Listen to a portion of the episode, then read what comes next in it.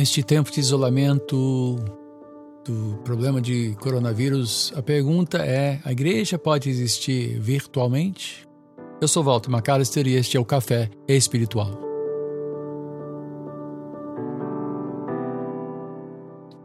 Tempos difíceis nos levam a pensar em soluções radicais e nós estamos sendo estamos enfrentando um momento muito crítico na igreja, onde certas soluções podem se tornar a médio e longo prazo um problema que vai distorcer a, a própria natureza da igreja e desvirtuá-la da sua missão e da sua maneira correta e bíblica de agir.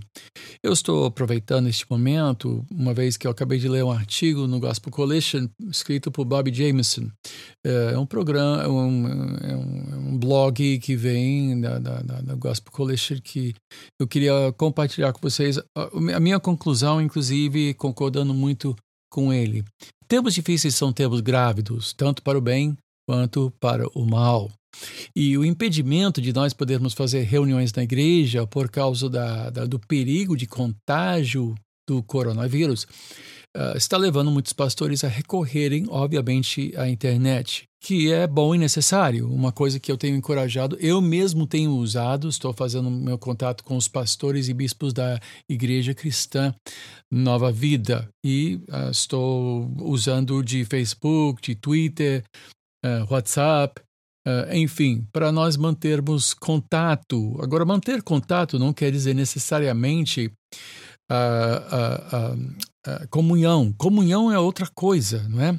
Nós vemos pastores procurando manter contato com mensagens, às vezes diárias, orações diárias, leitura bíblica diária, e nós estamos vendo um retorno ao culto doméstico, uma coisa que eu acho muito saudável, mas nem tudo que está sendo feito é necessariamente saudável. Será que a, a igreja pode simplesmente ser transferida para a internet para não voltar mais?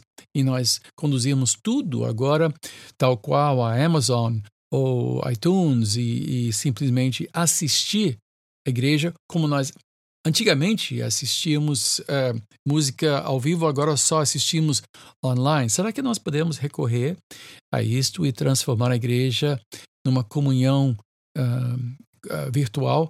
Pessoalmente, eu acho essa proposta não só perigosa, como terrivelmente perigosa.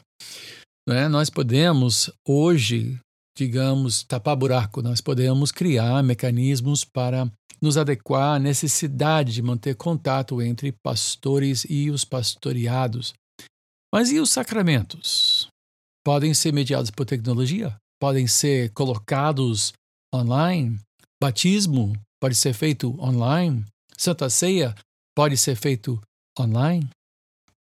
Existe uma necessária correlação entre a nossa presença física e a comunhão dos santos? Eu creio que sim. Vamos falar sobre a Santa Ceia, depois eu volto para as considerações mais gerais, não é? Porque quando Paulo fala em 1 Coríntios 20, ele diz: Quando, pois, se reúnem no mesmo lugar, não é a ceia do Senhor que vocês comem. Veja só como ele coloca a fisicalidade e a centralidade da comunhão uh, geograficamente uh, uh, contextualizado. Não é só uma ideia que nós partilhamos, mas é o pão, é o cálice. A fé necessariamente tem uma correlação física, assim como a misericórdia. Não adianta apenas dizer Deus te abençoe, vai, seja feliz. Não, nós temos que estender a mão e ajudar a fisicalidade, a, a, a prática da comunhão cristã. Não é só o bem-querer, não, são, não se resume apenas a palavras, mas envolve também um, um, um, uma presença física. O louvor, não é só ouvir uma música que te emociona, isso não necessariamente é louvor. Louvor é algo que acontece quando o povo de Deus se reúne. A tragédia da distância não é apenas social, então, mas atinge o seio da igreja como um instrumento da própria graça de Deus, um lugar onde Deus age, uma porta onde Deus se manifesta. Nós vemos na China o país que mais persegue a igreja em todo o mundo, e que está hoje tendo um impacto avassalador sobre o mundo inteiro, inclusive o Brasil. A estratégia principal contra a igreja é de proibir que crentes se reúnem. Queimam igrejas, destroem catedrais e procuram prender os que se reúnem nos porões às escondidas. É uma estratégia eficaz e é uma estratégia satânica. No entanto, até onde sabemos, a igreja que mais cresce no mundo é a igreja chinesa. É uma igreja subterrânea, é uma igreja escondida, é uma igreja que não se manifesta abertamente nas praças e nos meios de comunicação, nem tampouco em igrejas vistosas, uh, como acontece no mundo livre. Uh, mas a igreja continua a avançar. A igreja continua a avançar a despeito. E como? Eles se reúnem, se reúnem.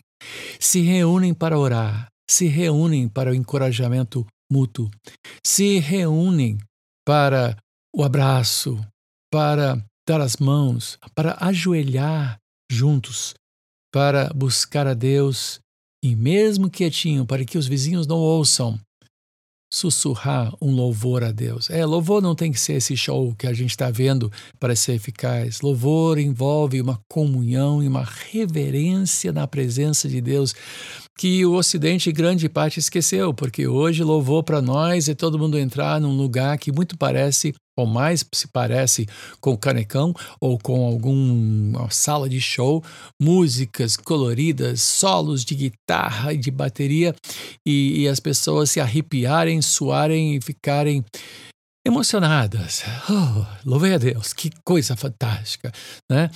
Mas não é isso. Louvor não é isso na sua essência. Louvor envolve uma reverência, uma quietude, uma dedicação à palavra de Deus e um compromisso mútuo entre irmãos. Oh, meu Deus. Esta distância nos fere e tem que ser, tem que acabar. Vai acabar logo. E quando nós nos reunirmos de novo, eu espero que a igreja não seja mais a mesma. Não no sentido de ter optado para virtual, não no sentido de ter optado apenas para o culto doméstico, muito embora o culto doméstico seja de grande importância, mas principalmente que a igreja volte a entender a natureza deste momento sagrado, físico e presencial, de nós louvarmos a Deus juntos. Não sirva a ceia pelas, pela, pela internet, não, não batizamos pela internet, não damos as mãos pela internet. Nós nos comunicamos. E comunicação é importante, mas ainda é um tapa-buraco, ainda é uma, uma medida emergencial e não deve ser confundido com o que a igreja deve ser. Eu sou Walter Macalester, bispo primaz das igrejas cristãs Nova Vida. Deixe o meu e-mail caso você queira fazer contato. O e-mail é podcast.caféespiritual, uma palavra só, sem acento no primeiro é, arroba gmail.com ou você pode fazer contato comigo através do Facebook. Minha página é Walter Robert McAllister Jr.